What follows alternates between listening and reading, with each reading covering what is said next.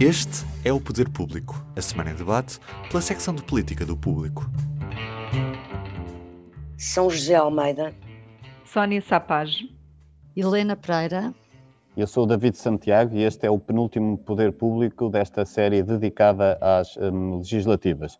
É que com a campanha eleitoral que está quase a chegar ao fim e, e o dia 30 de janeiro cada vez mais próximo, verificamos que os principais partidos estão a afinar as, as respectivas estratégias e também a jogarem os últimos trunfos antes da, da, ida às urnas, em especial numa altura em que as sondagens apontam para um, um desfecho ainda muito incerto.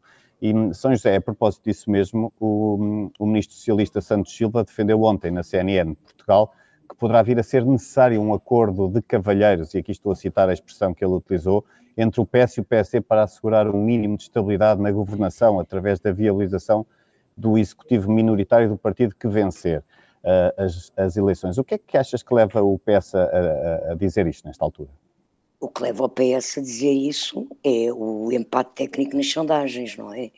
Creio que o PS, pelo menos no que é a tendência do PS em que se insere Santos Silva, não tem nenhum problema em fazer um entendimento parlamentar com o PSD, porque Santos Silva tem há, há já alguns anos, pelo menos desde 2018, tem protagonizado uh, dentro do PS uma espécie de cabeça de cartaz de uma tendência que de alguma forma se opõe a Pedro Nuno Santos, que é uma tendência mais moderada, ele fez isso no Congresso de 18, voltou a fazê-lo em congressos posteriores e, portanto, aparece agora como voz tutelar Santos Silva é uma pessoa que no PS é hoje em dia das pessoas, na atual direção do PS, mais respeitada. É uma voz muitíssimo respeitada, tem sido dentro dos governos socialistas. Ele até é muitas vezes usado em reuniões do Conselho de Ministros pelo Primeiro-Ministro como a pessoa ou sábio eh, que encontra a síntese final para os problemas, e, portanto, o que ele veio fazer ontem, não acredito que seja uma coisa que não tenha sido absolutamente conversada com António Costa, vem de facto abrir uma porta a um entendimento com o PSD, posterior às eleições, se o PS perder por poucos, é? de, de, disponibilizar o PS para uh, garantir, pelo menos numa primeira fase, a governação do PSD penso que isso é possível. Ele pôs como limite uma questão que, o, que, o, que, que, que Rui Rio também já, já tornou bastante clara, que é uh, uh, o, o, fecho da porta de, de, de, acordos de governo com o Chega, uh, e não põe mais nenhuma condição.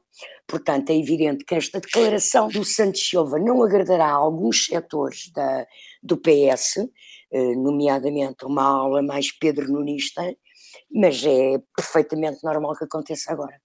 Eu queria só dizer uma coisa em relação a isso. É muito importante isto que a São José disse, explicar que ala dentro do PS é que Augusto Santos Silva representa, mas também é importante frisar que esta foi a resposta que António Costa nunca deu a Rui Rio. Pois Rui não, Rio... nunca deu, mas pôs Augusto Santos Silva dá-la. Exatamente, e, era isso. E Augusto isso. Santos Silva não é uma pessoa qualquer, qualquer. no PS. Pronto, era isso mesmo que não eu ia é dizer. mesmo uma pessoa qualquer no PS. Por Portanto, isso é isto que tem a sua importância, sobretudo nesta, nesta Aliás, fase. eu fiz este enquadramento de explicar a importância do Santos Silva no governo e no núcleo de direção do PS atualmente, porque ele é informalmente o número dois de Costa. E quando ele fala, é, de certa forma, António Costa que está a falar para o PSD. Mas, de qualquer forma, para os eleitores, não foi António Costa a dizer isso, e não sei se isso poderá ter ou não algum peso no, no, no desfecho. Eu não sei, eu não sei se os eleitores não percebem, mas sei que de certeza absoluta o PSD percebe. Um, a, a, propósito das eleições, Sónia, hoje a Ana Sá Lopes assina um texto no público em que sublinha que, apesar de renhidas, estas legislativas não são necessariamente as, as mais renhidas do século XXI. Achas que é mesmo assim ou no domingo ainda podemos ter uma, alguma surpresa e, e, ter de facto um resultado mesmo muito, muito próximo entre o PS e o PSD? eu acho que nós sentimos sempre que as eleições em que estamos a participar são as mais renhidas de sempre. Eu estava a ler o texto da Ana e reconheci ali muitas coisas, hã, de de 2002, sensações que nós tínhamos e depois nós aqui em conversa até até recordámos que na altura se dizia que se Ferro Rodrigues tivesse mais um um mês de semana de campanha, campanha, sim, conseguia ganhar as eleições. Portanto, na altura nós também já tínhamos a sensação que aquilo ia ser muito muito renhido e foi. O PSD partiu com uma grande vantagem depois da da demissão de Guterres, portanto não parecia que não ia haver ali nenhum tipo de continuidade, e o PSD depois acabou a ganhar por pouco, por já a Ana escrevia isso, 3 pontos ou menos de 3 pontos, qualquer Dois, 2 dois, pontos. Dois pontos, dois 2 pontos. pontos. Depois o o Durão Barroso formou o governo com o Paulo Portas, mas o facto daquela vitória ter sido só por 2 pontos até permitiu a Ferro Rodrigues, hã, dizer que tinha sido uma derrota honrosa. O que eu acho é Não, que até vem porque aí mas mas há aí mas há aí também um fator, que é que Ferro Rodrigues tinha acabado de ser eleito secretário-geral, não é?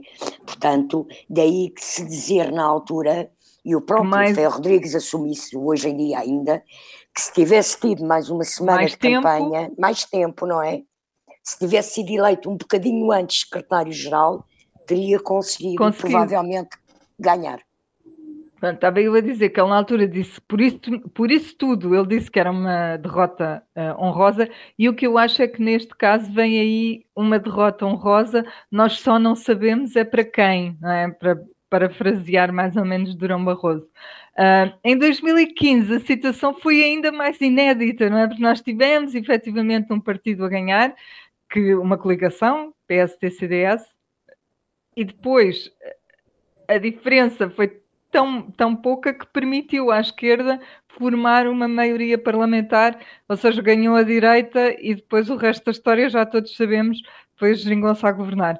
Mas pronto, hum, acho que temos sempre a sensação de que estas eleições é que são, hã, muito renhidas, mas eu acho que apesar destes 2 bons exemplos, Hum. também corremos o risco de ficar na história como como estando a assistir a uma das das eleições mais renhidas do século.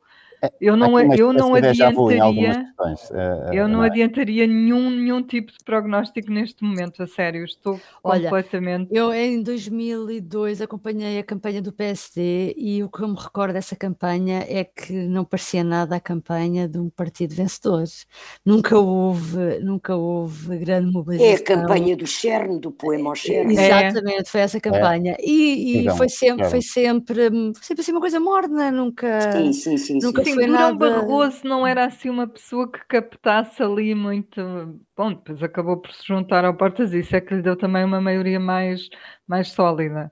Mas é isso mesmo. Ou Eu seja, também fiz o essa Rio, o campanha Rio está também. confiante na vitória, não é? Ele tem, tem repetido isso nos últimos dias, acha que é mais provável o PSD ganhar, portanto ele acredita que há uma dinâmica de facto de aproximação que vai, que vai, vai culminar numa vitória, não é? Ó Veremos. David, como o António Costa também diz que Claro. vai ganhar, não é? Nesta Claro, altura, Sim, é o tem de ser, tem de. Claro, ser. claro. Sim, mas pronto, apesar de tudo, é- é- ainda ele partiu muito atrás, o Rio Rio, é nesse sentido, não é? Ele há um mês estava muito atrás na- na- nos estudos de opinião, é 10 pontos, Sim, até sim, mais. sim, sim, portanto, sim. Passo Escolho também estava muito atrás quando em 2015 e depois Exatamente, exatamente. Aí era se, se também houve quem dissesse que se, António, se, a, se a campanha continuasse mais uma semana, o António Costa continuaria ainda a perder, porque foi de facto uma campanha que estava a correr mal ao PS em 2015.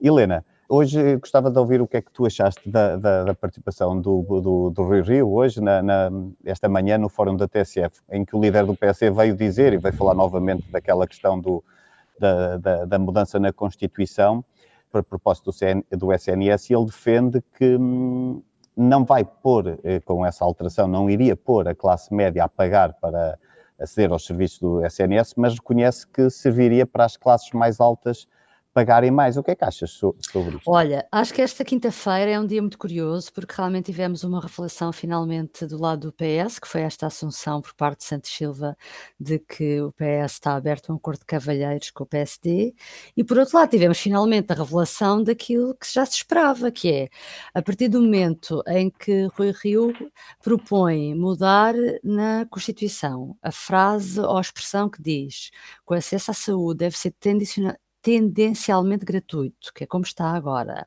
com uma formulação que diz que uh, não pode ser recusado qualquer tratamento a ninguém por insuficiência de meios económicos, que isto abre a porta a que haja um pagamento por parte das pessoas do acesso aos serviços públicos de saúde.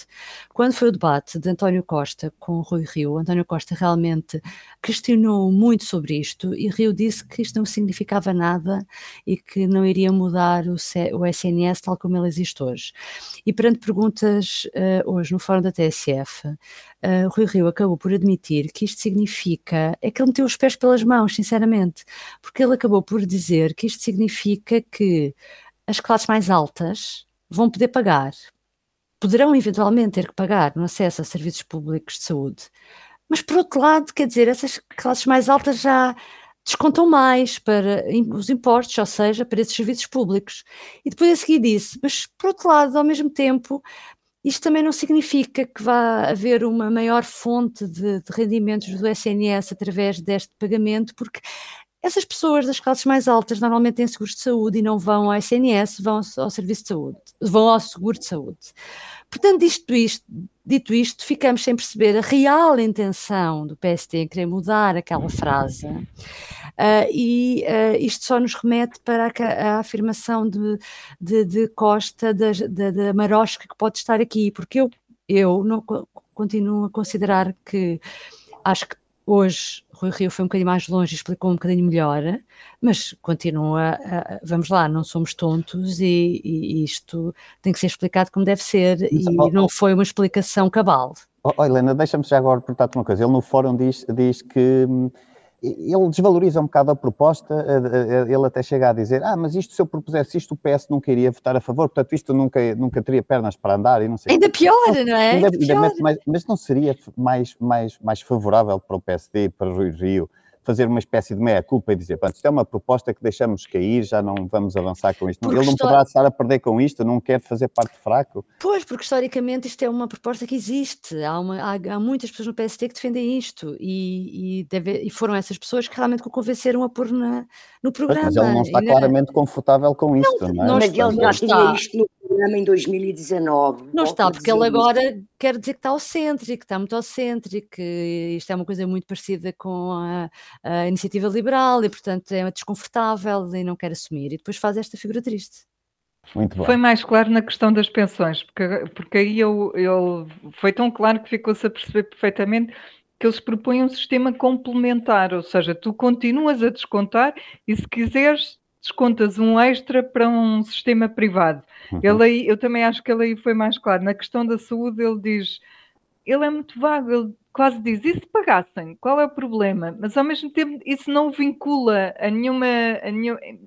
Ainda ninguém é percebeu o que é que ele defende em concreto. Eu não percebi, pelo menos, o, qual é que é a posição em concreto dele sobre essa matéria. Veremos se ainda há tempo para esclarecer, ainda há cerca de um dia e meio eu, de, de campanha. Eu acho que o que explica isso, David, é que ele, na verdade, tem, tem razão quando diz que não está no programa, mas está na proposta de revisão proposta constitucional. Sim, sim. Portanto, é um bocadinho uma pescadinha de rabo na boca. Sim, sim, andamos aqui à volta. Bom, uh, terminamos aqui o, o, o, programa de hoje, só para lembrar que regressamos amanhã para o último programa desta série das, uh, especial das legislativas e já com o último dia de campanha em completo andamento e também já com a última sondagem da Católica para o público RTP para analisar. Portanto, teremos então amanhã já um tema bastante interessante para ver e para debater. E despeço-me e até amanhã.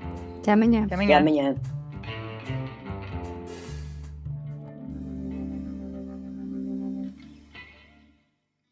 O público fica no ouvido.